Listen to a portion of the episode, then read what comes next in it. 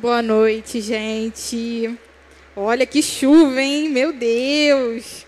Só para tentar tirar nossa atenção, mas não vai tirar não. Não vai tirar não, porque a palavra vai entrar. E quando a palavra entra, ela faz divisão. Ela traz luz. Eu amo a palavra de Deus. Estou procurando aqui minha meu esboço.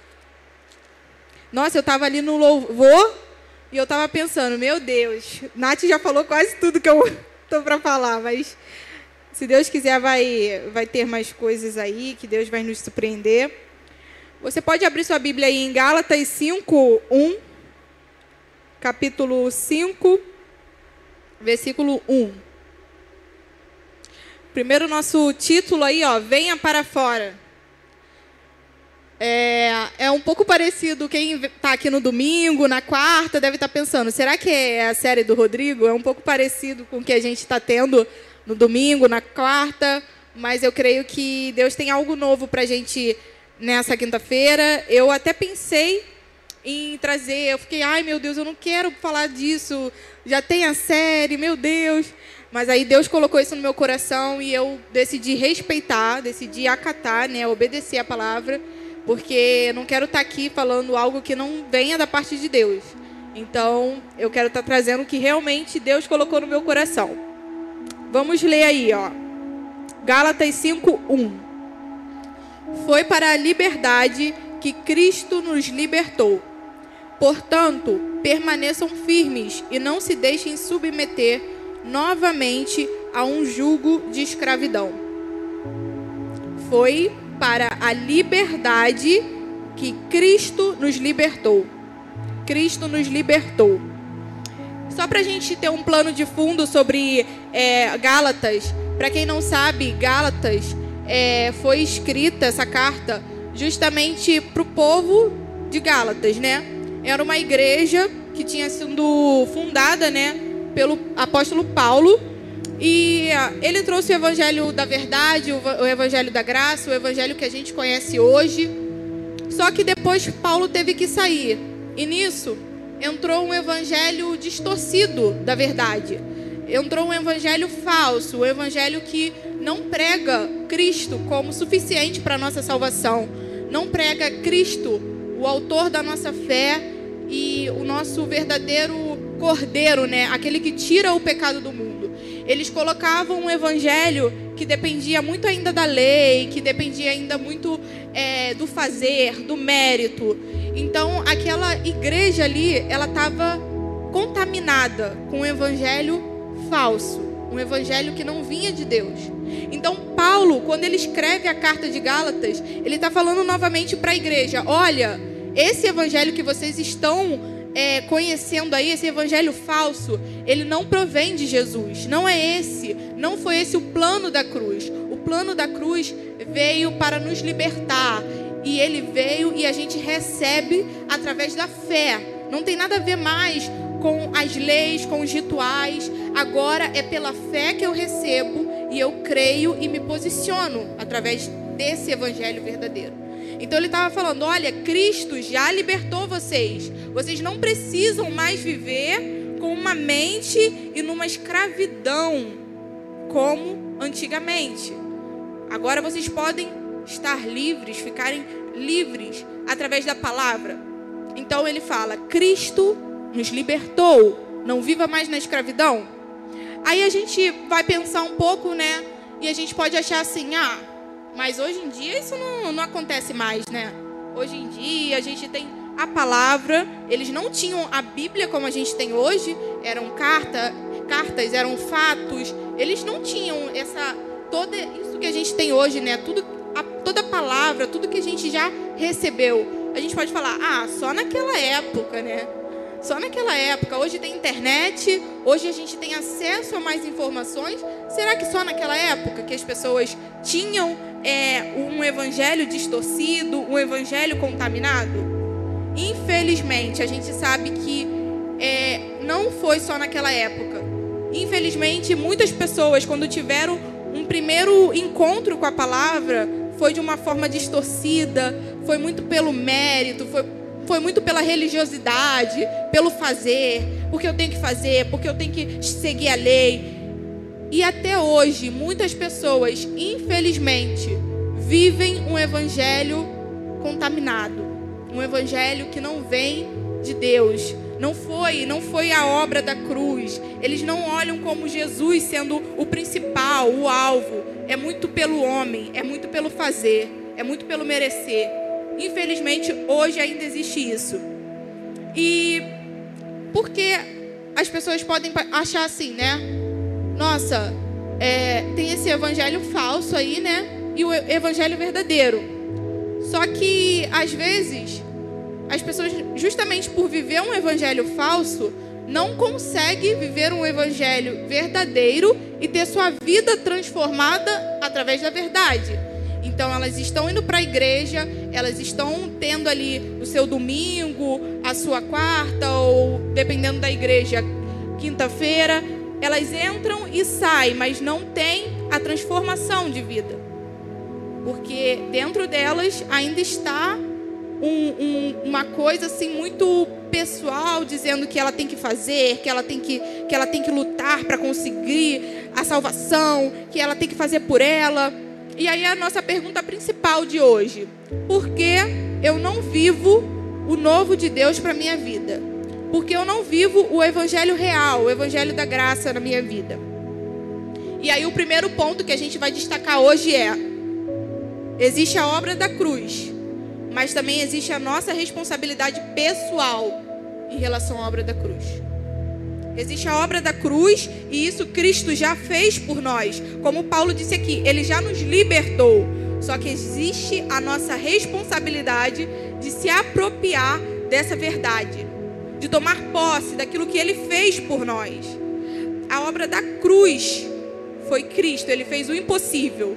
Ele conseguiu vencer a morte. Ele conseguiu vencer o pecado. Aquilo que nos afastava de Deus. Ele conseguiu fazer. E agora ele fala: já está pago. Mas existe a nossa parte em relação ao milagre que ele fez por nós. Aquilo que ele fez por nós e que ninguém conseguiria fazer. Por exemplo, eu vou dar um exemplo aqui. Eu gosto de dar exemplo porque eu acho que fica mais dinâmico. É, na história de Lázaro, muita gente a maioria conhece, mas só para a gente, é, todo mundo ficar no mesmo entendimento. Jesus resolve ressuscitar Lázaro. Ele ainda estava vivo, ele ainda estava nessa terra aqui. E quando ele foi ressuscitar Lázaro, ele disse: Lázaro, venha para fora. Ele fez o impossível, que era trazer vida a uma pessoa que estava morta e já fedia. A irmã de Lázaro fala: Mestre, mestre, não, não, não mexe mais nisso ele já já fede, já, já passou tantos dias. E ele diz: Lázaro, venha para fora. Mas a responsabilidade ele também deixou com o homem. Ele disse: primeiro ele disse, tira a pedra. Depois ele disse, tire as faixas. Ou seja, ele faz o impossível, mas a gente faz o possível. Ele faz aquilo que ninguém conseguiria fazer, trazer vida a um morto. Mas a nossa parte é tirar as faixas e tirar a pedra. Eu não sei se você entendeu, mas ele chama a gente à vida novamente, assim como ele fez com Lázaro. No mundo espiritual, você e eu estavam mortos. Você e eu não tinha mais nenhum direito, nenhum acesso ao Pai. Ele nos chamou para a vida com ele, mas ele disse: agora é com você. O processo de santificação você vai comigo. Você faz a sua parte. Então, a gente não pode confundir isso. O evangelho verdadeiro que Paulo prega aqui, graças a Deus a nossa igreja também tem essa revelação do evangelho verdadeiro, é uma responsabilidade pessoal também. É o evangelho, sim, da graça, mas é também o evangelho em que eu não fico simplesmente sentada no sofá, deitada, agora as bênçãos vão todas cair no meu colo. Não, eu me posiciono. Eu me posiciono eu falo, eu vou, não importa o que eu estou vendo, não importa o que eu estou vendo com os meus olhos naturais, eu vou me apropriar de tudo que está escrito ao meu respeito. Porque o Senhor, Ele não é homem para que minta e nem filho do homem para que se arrependa. Então eu vou me apropriar sim de tudo que Ele falou sobre mim. Se Ele disse que eu sou uma nova criatura, eu sou uma nova criatura. Se Ele diz que tudo passou depois, antes dele, tudo passou antes dele. Se Ele diz que eu tenho acesso às promessas dele para minha vida, eu tomo posse e eu me apropio. Se ele diz que ele me transportou do império das trevas para a sua maravilhosa luz, eu me apropio desse lugar que foi conquistado na cruz. Eu me apropio. E eu me apropio como quem entende que tem autoridade no mundo espiritual para dizer: Satanás, tu não tem vez mais na minha vida, nem na minha família, nem nos meus filhos, nem no futuro que o Senhor tem para mim, porque Ele já conquistou. Ele já conquistou, Ele pagou um alto preço por mim. E aí, uma coisa que eu fui pesquisar e eu fiquei, quando eu tive essa revelação no meu coração, eu falei, cara, todo mundo precisa saber disso. Os últimos, as últimas palavras de Jesus na cruz, ele disse assim, ó: Está consumado. Está consumado. Aí você pensa, isso aí eu já sei. Só que você vai pe pesquisar o que significa está consumado. E essa palavra, palavra significa tetelestai. No grego, isso significa totalmente pago. Totalmente pago. Mas o melhor não é isso, o melhor não é isso. Você vai pesquisar mais ainda e sabe o que você descobre? Que naquela época, quando uma pessoa pagava uma dívida, tinha um recibo e lá tinha tetelestai, tetelestai, tetelestai, está consumado. Isso era uma dívida de dinheiro, mas também era uma dívida quando alguém cometia alguma infração, algum crime e essa pessoa quando ela pagava a dívida, tava lá, ó, um recibo Tetelestai. Está consumado, está consumado, está consumado. Jesus não falou isso. Vamos pensar uma pessoa que está prestes a morrer, ela vai gastar os últimos minutos da vida dela para falar uma besteira? Não, ele usou os, os, os minutinhos finais para deixar claro para gente que a obra da cruz foi consumada, totalmente paga totalmente paga. Não somos mais escravos, totalmente paga. Essa é a obra da cruz. Essa é a obra da cruz. Existe no mundo espiritual. No mundo espiritual, se puder notar isso, porque não estava nem no meu, no meu plano. No mundo espiritual, o diabo, seja lá quem for, vê você e vê um recibo em você. Quando você tem Jesus na sua vida, ele vê lá, ó, tetelestai, totalmente pago. Aquela vida tem o sangue de Cristo nela. Não posso, não posso mais ficar tentando, sabe? Ah, eu vou falar, eu vou lá, eu vou estragar a vida dela. Não, não. Se você se posicionar na verdade, se você falar totalmente pago, Jesus já fez por mim, eu me apropio, ele não tem poder na sua vida. Ele não tem poder na sua vida. Aleluia. Só que também tem um outro ponto nessa história, né? Nessa pergunta aí, por que eu não vivo o novo de Deus? Tem um outro ponto, que é a passividade. Infelizmente, a passividade, ela atrapalha a gente de tomar posse dessa verdade. Porque a passividade não tem é totalmente oposto do evangelho.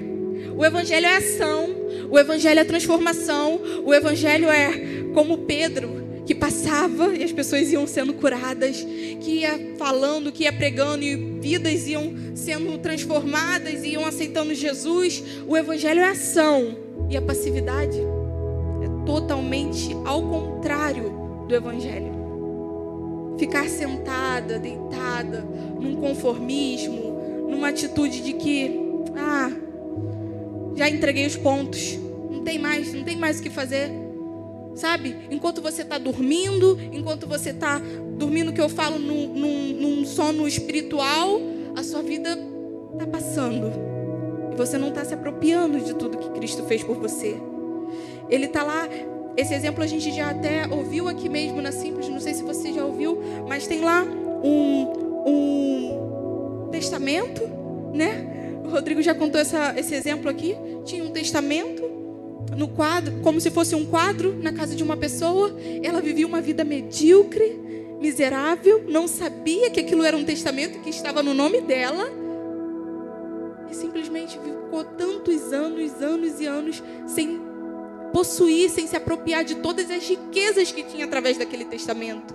Assim é uma pessoa que vive na passividade, que vive num conformismo, que vive numa vida medíocre.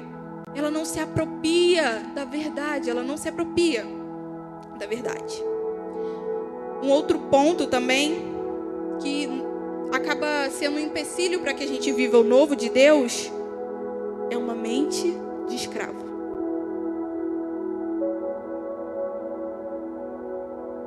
Uma mente de escravo é uma mente que não se posiciona, que é passiva, e a gente vai dar mais um exemplo disso na Bíblia. Quer ver um exemplo que isso aqui com certeza você já ouviu? O povo no Egito. O povo no Egito. Uma mente totalmente de escravo. Aí eu pensei assim, bom, realmente, Senhor, no Egito eles não podiam fazer muita coisa. Então tudo bem aceitar tudo que Faraó mandava, tudo bem receber paulada, tudo bem comer o resto, tudo bem, tudo bem. Isso a gente pode até alegar, não, eles estavam ali para sobreviver, né? Só que aí eles saem do Egito. Só que o Egito não sai deles. Eles saem do Egito eles começam a passar por um processo de deserto com, com Moisés e com Deus. Só que o Egito continua na mente de escravo. A mente de quer, quer tudo no jeito deles, quer a coisa mais fácil. Não, não, não, não vamos, não vamos é, crescer, não vamos evoluir, não vamos sentir dor. Para que dor? Não, estava bom daquele jeito. Eles falam. Se vocês foram é, pesquisar depois, vocês vão ver o povo falando: não, era melhor ter voltado, porque me trouxe para cá. Jesus, gente, Deus, mais uma vez, fez o impossível, que foi tirar um povo da escravidão, um povo totalmente dominado, totalmente ali, ó, anos e anos e anos num lugar de miséria. Deus novamente fez o impossível. E agora ele falou: agora a gente vai caminhar junto. Só que eles não entenderam que eles foram libertos, não só da escravidão ali física, mas também de uma mente livre. Eles não começaram a pensar como uma pessoa que é livre, uma pessoa que se posiciona, que fala: Caraca, Deus fez isso por nós. Meu Deus, quantas gerações e mais gerações vão saber o que, que Deus fez por nós? Deus abriu o mar vermelho para eles passarem. E os inimigos ficaram para trás. Até hoje, todo mundo sabe disso. Deus fez o impossível. Só que depois, mente de escravo. Não quero sofrer. Para que isso? Para que isso? Para que passar por isso? Gente, tem estudos que, que dizem, né? Que era para ficar só 11 dias no, no deserto. Eles ficaram 40 anos. Sabe o que, que é isso? Mente de escravo. Mente de escravo. Vocês acham mesmo que Deus é um, é um Deus que gosta de ficar brincando? Ah, deixa, deixa ela aí, ó, 10, 15, 20, 30, 40 anos. Deixa, deixa. Não, Ele quer mais que a gente cresça, que a gente evolua, que a gente viva o novo dele, que as pessoas nesse mundo vejam a luz através da gente. Ele quer mais isso. Ele quer mais isso. Ele anseia ver, ah, minha filha minha filha alcançando lugares que eu sempre sonhei para ela. Quando, quando eu imaginei ela no meu coração, eu falei: vai ser assim, vai impactar. Ah, vai, vai mostrar o meu amor para tantas pessoas. É o que Ele mais quer, gente, através, da, através de mim, de você. Ele quer que as pessoas vejam Ele no seu casamento, nos seus filhos, no seu trabalho, nos seus estudos. Vejam, aquela pessoa ali é diferente. Aquela pessoa ali é diferente, ela tem algo diferente. Ela tem algo diferente. E é isso que Deus quer. Mas a passividade não pode, não pode ficar. Quer um outro exemplo? Não sei se vocês conhecem, porque não é uma história muito, né, contada assim normalmente. A história de Mefibosete. Ele fazia parte é, da geração do, do, do sangue, né, de Saul ele era filho de Jonatas, que foi bem amigo de Davi, guerreou com Davi, e Davi tinha uma gratidão muito grande por Jonatas. Aí teve um dia que Davi fala assim: Vamos ver se ainda existe alguém da família de Jonatas que eu quero honrar. Eu quero honrar. Deixa eu ver se tem alguém. E existia, Mefibosete, existia. Só que esse homem, ele era aleijado. Ele sofreu um, um, acidente e ele ficou aleijado. Então, naquela época, uma pessoa aleijada não podia fazer parte da sucessão do rei, porque era aleijado. E ele foi para um lugar chamado Lodebar, um lugar de miséria. um lugar de seca, um lugar de pobreza. Ele foi para esse lugar justamente por essa situação dele. E lá ele ficou muitos anos, muitos anos, e até que ele escuta, né? Os soldados de Davi foram lá e falaram: "Olha, você ainda faz parte, né? De Jonatas, Saul, você faz parte da família do rei". E ele disse: "Sim". Aí ele falou: "Olha, explicaram, né? Davi quer te honrar, Davi quer te dar todas as posses do seu pai. Davi quer te colocar num banquete com ele, quer que você coma com ele. Sabe o que, que ele disse? O que o rei vai querer com um cão morto. Assim que ele fala na Bíblia. O que o rei vai querer com um cão morto. Ele tinha, ele tinha o sangue da realeza, mas ele se via como um cão morto. Um cão morto, gente. Às vezes, muitas das vezes, Satanás consegue enganar, implementar uma mente de escravo, justamente por, esse, por essa ideia que a gente às vezes tem de nós mesmas. Um cão morto. Às vezes Deus é como Davi, tá doido para honrar suas filhas, tá doido para honrar seus filhos. E o que, que ele, como ele se vê? Um cão morto.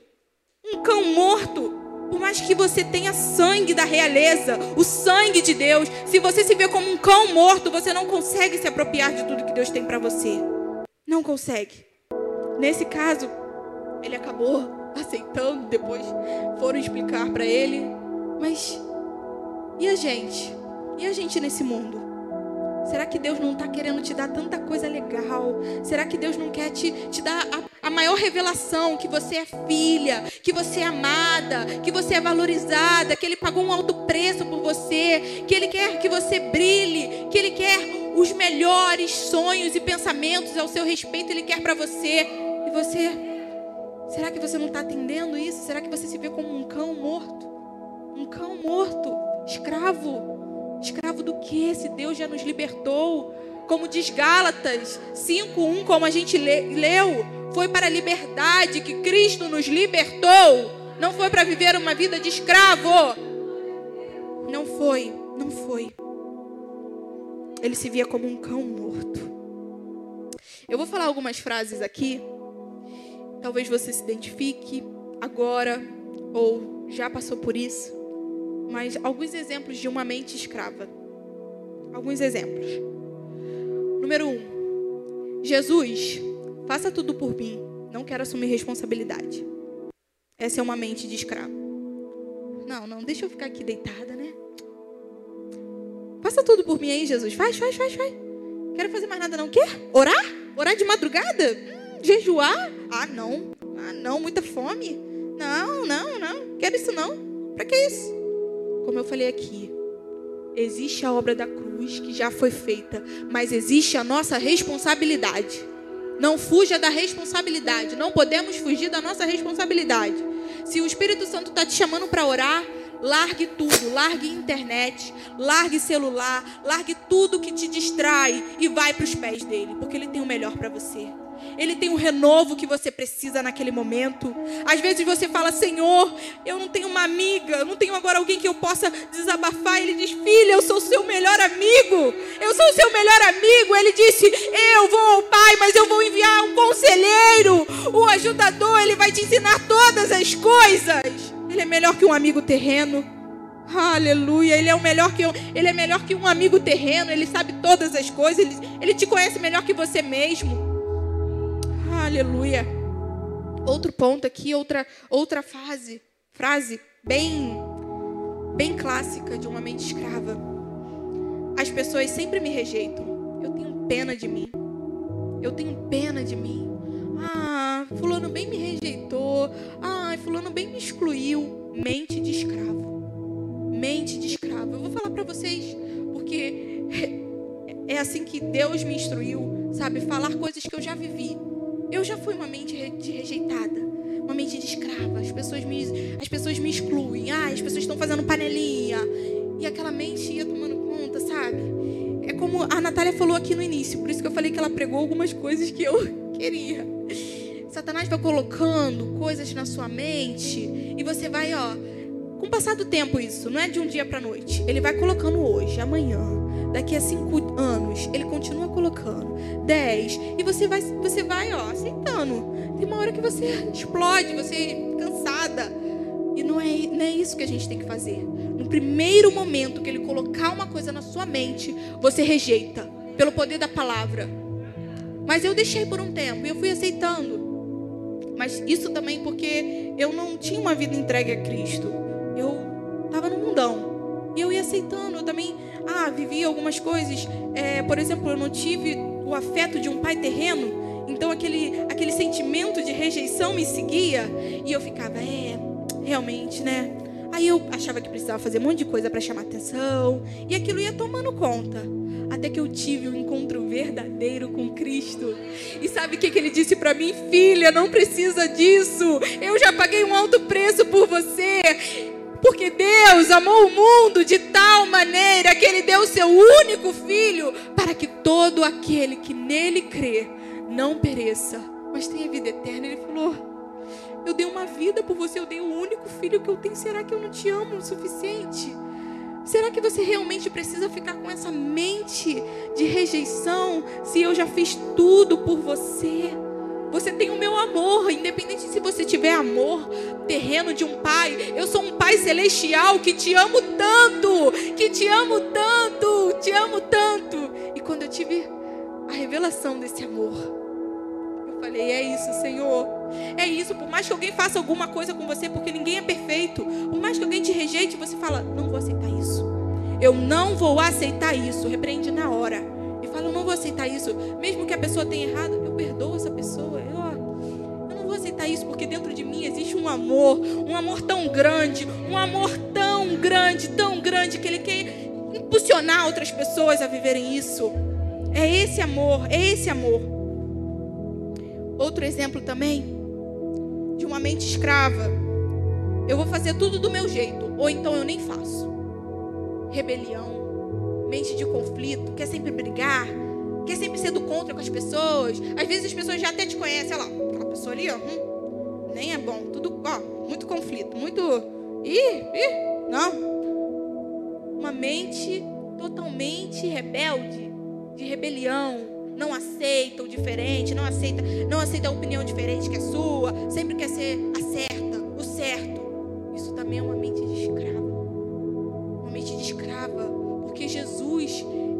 manso, ele foi humilde. Ele foi humilde, gente. Ele lavou os pés. Ele não tem uma mente rebelde. Quando chegou um momento que ele poderia até desistir desobedecer a Deus, ele falou: Senhor, seja feita a tua vontade, não a minha. Ele abriu mão da vontade dele, sabendo que ele ia passar naquela cruz, aquela humilhação, aquela vergonha. E mesmo assim ele disse: Senhor, a minha vontade não, a tua. A tua, Senhor, a tua. Outro exemplo de mente de escravo. A culpa não é minha. Eu sou assim pelo meu passado. A culpa não é minha. Eu sou assim pelo meu passado sempre querendo colocar a responsabilidade do outro. Já fui assim também, mas Deus falou comigo. Seu passado ficou no passado, vivo hoje. Vivo hoje. Nada de colocar a responsabilidade no outro, naquilo que o outro fez. Vivo hoje. Viva a verdade. O que a Natália falou aqui estava em outro ponto que eu vou trazer agora. Para a gente se livrar dessa mente de escravo através da verdade revelada através da palavra. Vamos ler, por favor, 1 Coríntios 2, 14. A gente vai ler do 14 ao 16. Quem não tem o Espírito não aceita as coisas que vêm do Espírito de Deus, pois lhes são loucura e não é capaz de entendê-las, porque elas são discernidas espiritualmente. Mas quem é espiritual discerne todas as coisas, e ele mesmo por ninguém é discernido, pois quem conhece a mente do Senhor para que possa instruí-la? Nós, porém, temos a mente de Cristo.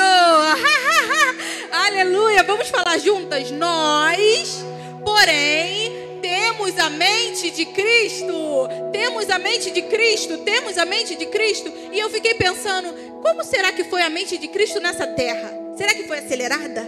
Será que foi de rejeitada? Será que foi de confusão? Será que foi assim, ai meu Deus, três anos para eu cumprir meu ministério? Meu Deus, ai não vou conseguir não. Ih, desisto, desisto, desisto, desisto.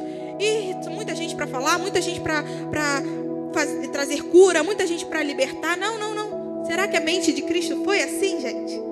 Não, a mente dele foi organizada, equilibrada, sensata, sabia o que ia fazer, sabia o que teria que passar e mesmo assim aceitou. Essa é uma mente de Cristo.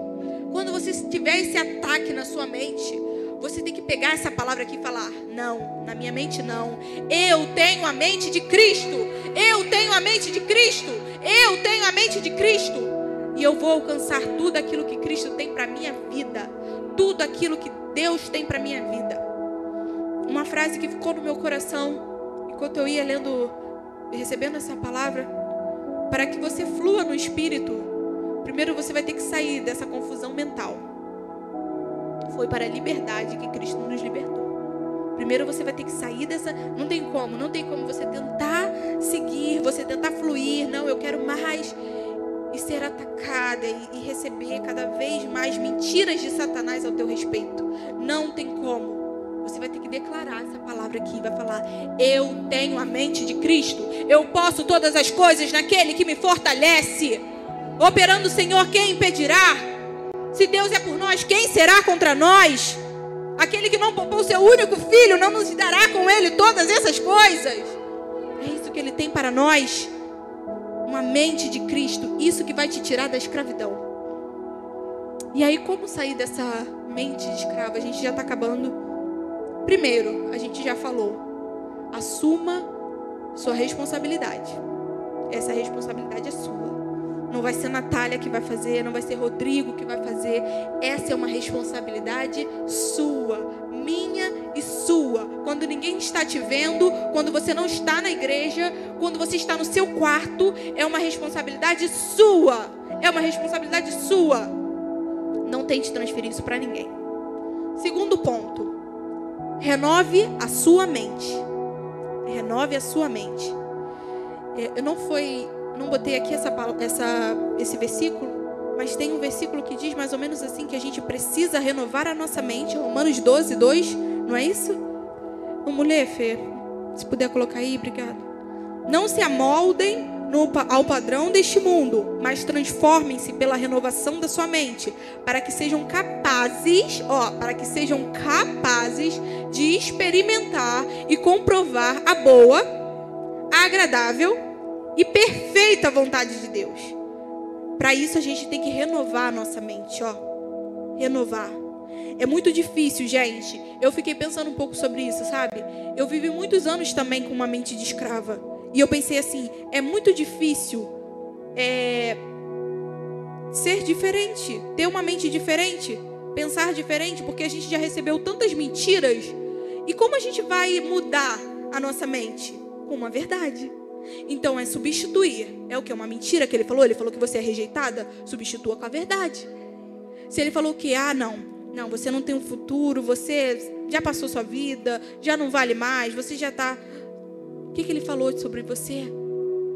O Senhor, diz, o Senhor Jesus diz: Pois eu é que sei os planos que tenho ao vosso respeito, diz o Senhor. Planos de paz e não de mal, planos de dar-lhe um futuro e esperança. Ele tem um futuro para você e para mim. Ele tem. Ele tem. Ele tem. Satanás não tem, não, porque o destino dele já está traçado. O destino dele já está traçado no inferno. Mas para mim e para você ainda tem uma chance de morar com Ele, de viver com Ele. Aleluia. Como a Natália falou, existe uma noiva. Uma noiva que Jesus Cristo quer. Mas Ele quer uma noiva madura ele quer uma noiva que se posiciona na verdade. Ele quer uma noiva que se coloca como quem entende que é uma noiva. Que não é qualquer uma, é uma noiva. E é a noiva de Cristo. É a noiva de Cristo. Se posicione. Assuma sua responsabilidade, renova sua mente, mas também se posiciona. Se posiciona. A posição que Deus nos chama é através da oração. Se você não ora no mundo espiritual, você está estagnado. Vou falar de novo. Se você não ora, no mundo espiritual você está parado. Você está parado. Parado. Totalmente parado. Se você não coloca tudo aquilo que você crê através da oração, não adianta. Você está parado no mundo espiritual. Satanás vai continuar brincando com a sua cara. Enquanto você tem a verdade bem na sua cara, Satanás vai continuar brincando com a sua cara e com a minha cara também. Se eu não me apropriar, se eu não me posicionar. Não foi só uma vez. Todos os dias nos posicionamos na verdade. Todos os dias. Todos os dias. E como vencer isso tudo? Para a gente finalizar. Peça a luz de Cristo. Peça a luz de Cristo para onde você não está conseguindo resolver, para onde você não, você não consegue enxergar, talvez até seus familiares, talvez pessoas que convivem com você falam, olha, você é assim, você é assim, você é assim, e você não se vê assim, mas eu creio no poder do Espírito Santo de revelar tudo que ainda está oculto no seu coração, tudo ainda que você não consegue ver. Então a gente precisa falar, Senhor, eu não estou conseguindo, eu não estou conseguindo enxergar, mas coloca a tua luz para que eu veja, coloca a tua luz para que eu veja essa mente tão confusa, tão acelerada que eu não estou conseguindo, Senhor, não consigo fazer nada, não consigo pensar direito. Coloca a tua luz, coloca a tua luz. Eu comecei a fazer essa oração, Senhor, não só essa, né, mas uma das minhas orações. Jesus, coloca a tua luz em mim. E eu sei que eu ainda tenho muita coisa para melhorar, muita coisa. Mas ele tem colocado cada vez mais a luz dele dentro de mim. E eu comecei a enxergar quantas coisas que às vezes eu faço e nem percebo. Mas ao mesmo tempo que ele fala, que ele me mostra, ele é o mesmo amigo, esse amigo consolador e ajudador que me ajuda a vencer isso. É isso, esse é o poder do evangelho transformador. Esse é o verdadeiro evangelho que Paulo estava pregando àquela igreja de Gálatas. O evangelho da transformação, que aceita quando o Espírito Santo fala: vai para o teu quarto, fecha a tua porta, vai falar comigo, vai falar comigo, minha filha. Eu estou sentindo saudade de você. Esse é o evangelho transformador. Esse é o evangelho transformador. Vamos ler mais um texto e a gente já está quase finalizando. Por favor, Efésios 5,14. Por favor, pode. Por isso é que foi dito: Desperta, ó tu que dormes, levanta-te dentre os mortos e Cristo resplandecerá sobre ti. Despertar. É isso que, é isso que ferveu no meu coração para essa noite. É isso que ferveu no meu coração, um despertar nosso, um despertar, um levantar, uma responsabilidade, um entendimento da palavra, entendimento de quem nós somos aqui no mundo espiritual, entendimento do que Cristo já fez por nós. Isso vai ter que ser constante. Esse aqui só, pode ser só o começo, pode ser só o alerta, mas você vai ter que viver isso todos os dias. Todos os dias, todos os dias se alimentando e orando ah, eu não tenho tempo. Ora, ora no ônibus. Ora no ônibus. Ah, eu não tenho tempo. Ora lavando louça, ora cuidando do filho. Mas ora, não deixa de orar. Não deixa de orar. Não deixa de orar. Reconheça. Reconheça também. Se, se abra para Deus. Se abra. Uma, uma das coisas que eu mais acho lindo na história de Davi é porque ele tinha um coração aberto. Ele tinha um coração quebrantado, ele, ele entendia e ele se posicionava, ele falava: Senhor, me ajuda, me ajuda, Pai, eu preciso de Ti. E Deus, a Bíblia dele, a Bíblia, a nossa Bíblia também diz que Deus não rejeita um coração quebrantado e contrito. Como a gente tem falado aqui, Ele não pode mentir. Ele não pode mentir, ele não pode ir contra a sua própria palavra. Ele não pode. Se ele diz, que não rejeita um coração quebrantado e contrito, ele não vai te rejeitar. Ele não vai te rejeitar. Só que às vezes a gente tem essa dificuldade de ser sincero com Deus e falar: Senhor, não está dando para mim, me ajuda. Às vezes a gente tem essa dificuldade, mas é preciso quebrar isso. É preciso quebrar isso para viver o novo. É preciso quebrar isso. Quanto mais a gente pedir, quanto mais a gente pedir a luz de Cristo sobre nós, não vai ter espaço para trevas. Não vai ter espaço para confusão, para as coisas que antigamente te aterrorizavam, te quebravam. Porque a luz de Cristo, ela é assim. Pensa que é tudo escuro, tudo escuro aqui. Acende uma luz. A luz de Cristo consegue fazer divisão de luz e trevas. A luz de Cristo é a luz que atua e atua desde bem antes que a gente existisse. Ele já disse: haja luz e houve luz. Essa luz que Cristo nos chama para viver uma luz sobrenatural, sobrenatural. Então a gente pede, Senhor, coloca a tua luz sobre mim. Senhor, tira do meu coração. Senhor, me ajuda a ser uma mulher que se posiciona, que tem autoridade, que ora pelos filhos, que ora pelo marido, que ora ainda pelo marido e pelo filho que ainda não teve, como é o meu caso, eu, eu profetizo, eu falo, Senhor, eu vou viver todos os planos que o Senhor tem para mim. Satanás não tem poder sobre a minha vida, eu vou viver tudo aquilo que o Senhor tem para mim. Começa a profetizar, o que, que é? Teu marido não é cristão, o que, que ele está vivendo? Você começa, Senhor, eu coloco diante de Ti e eu creio que a mim, eu e minha casa serviremos ao Senhor. Eu e minha casa serviremos ao Senhor. Continue declarando a palavra, continue. Reconheça. Continue. Se levante. Se levante. Vamos levantar? Não só espiritualmente, mas vamos levantar. Aleluia.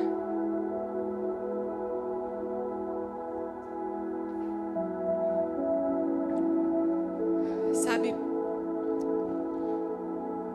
para que a gente se levante, é preciso um reconhecimento do que não está certo dentro de nós, um coração sincero, é, um, é preciso um posicionamento, na verdade, e você precisa fazer isso, como a Natália falou no início, com a sua boca. Você precisa falar com a sua boca. Você precisa oficializar isso no mundo espiritual, que você se levantou a partir de hoje diferente, que você se levantou como uma mulher guerreira, uma mulher que, se, que reconhece que tem todas as promessas de Deus garantidas para você, que já foi pago, que já foi tudo pago através de Cristo e agora só precisa uma posição, um reconhecimento, uma revelação de tudo aquilo que Cristo já fez por você. Uma mulher na Bíblia que se posicionou quando tudo estava perdido, tudo estava um caos. Foi Débora. Foi Débora. Israel estava passando por um momento de peleja, entre muitas que Israel já viveu. E aí, lá em Juízes fala assim, né? Mais ou menos assim. Tava tudo uma confusão. Israel estava passando por um problema terrível contra os inimigos. E Débora fala assim: Até que eu, Débora, me levantei. Me levantei como mãe. Me levantei como mãe. E eu fiquei pensando, Senhor, por que ela falou? Me levantei como mãe. Se naquela época se levantavam como juízes, como profetas. Pensa numa mãe. Pensa numa mãe. Quando ela tem autoridade. Pensa numa mãe. Quando ela sabe o que ela tem que fazer a favor dos seus filhos. Pensa numa mãe, uma mãe que se posiciona, uma mãe mexe com o filho de uma mãe, né? Como que vai ser isso? Uma leoa, uma leoa que se posiciona. E Débora se levantou. Ela se levantou como mãe de Israel. Hoje, o convite que Deus faz para nós é: vamos nos levantar. Vamos nos levantar. Vamos nos colocar, vamos nos posicionar na verdade. Essa, essa palavra não é à toa. Venha para fora. Hoje eu creio que é uma convocação que Deus está fazendo para mim e para você. Venha para fora. Esse cativeiro já não te pertence mais. Venha para fora. Foi para a liberdade que Cristo nos libertou. Não foi para viver mais uma vida de escravo. Venha para fora. Venha para fora. Venha para fora. Venha para fora. Aleluia. Vamos orar aqui. Vamos fazer um barulho de oração. Vamos nos colocar agora nesse momento diante de Deus. Você daí, eu daqui. a gente vai orar, a gente vai falar: Senhor, eu não aceito mais, Pai, eu não aceito mais viver, Senhor, segundo o jugo da escravidão, Senhor, eu não aceito mais, Pai, viver com uma mente de escrava, Pai, se tu já fez tudo por mim. Comece a declarar aí da onde você está. Pai, eu me levantei hoje. Eu me levantei hoje como quem tem autoridade, Senhor. Eu me levantei hoje, Pai, para ser como uma mãe, para essa geração que vai continuar profetizando sobre os meus filhos, sobre a minha família, sobre todos que estão em minha volta. Senhor, eu vou continuar, Senhor, profetizando mesmo se meu marido ainda não for cristão. Senhor, eu vou continuar declarando sobre os meus filhos que eles serão uma bênção para essa geração, que eles serão como flecha para essa geração, Senhor. Eu vou continuar declarando, Senhor, que a tua luz está sobre mim. E no lugar, Senhor, onde havia morte, onde havia miséria, Cristo vai governar. Eu vou continuar declarando, Senhor, que o Senhor me transportou do império das trevas para a sua maravilhosa luz. E eu não vivo mais nas trevas, eu vivo na luz de Cristo. Eu vivo na luz de Cristo. Eu vou continuar declarando, Senhor, que a minha vida vai estar nos teus pés, Senhor. E eu creio, Senhor, que quanto mais eu te buscar, Senhor, quanto mais eu ir atrás do Senhor, o reino de Deus, Pai, o reino, a sua justiça, as as demais coisas vão ser acrescentadas, Pai. Eu creio que o Senhor não é homem para que minta, Senhor, nem filho do homem para que se arrependa, Pai. O Senhor determinou sobre a minha vida e eu vou viver todos os planos de Deus. Eu creio, Senhor, que mil podem cair ao meu lado, dez mil à minha direita, mas eu não serei atingida, Senhor. Eu estou guardada no esconderijo do Altíssimo onde a sombra do Todo-Poderoso eu posso descansar, Senhor. Senhor, eu não vou viver mais a aflição, a mente acelerada, porque eu tenho a paz. Eu tenho a paz, Senhor, que excede todo entendimento humano. E me guarda, e me guarda, Senhor. Hoje eu me levantei, Senhor. Hoje eu me levantei no mundo espiritual. E Satanás não vai ficar mais declarando coisas ao meu respeito. E se ele declarar, se ele vem por um caminho, ele vai ter que sair por sete. Ele vai ter que sair por sete, porque Cristo está sobre a minha vida. Cristo está sobre a minha vida, Senhor. Eu declaro isso, Pai. E eu creio, eu creio, Senhor, nas tuas promessas. Eu creio nas tuas promessas, Senhor. Eu creio nas tuas promessas,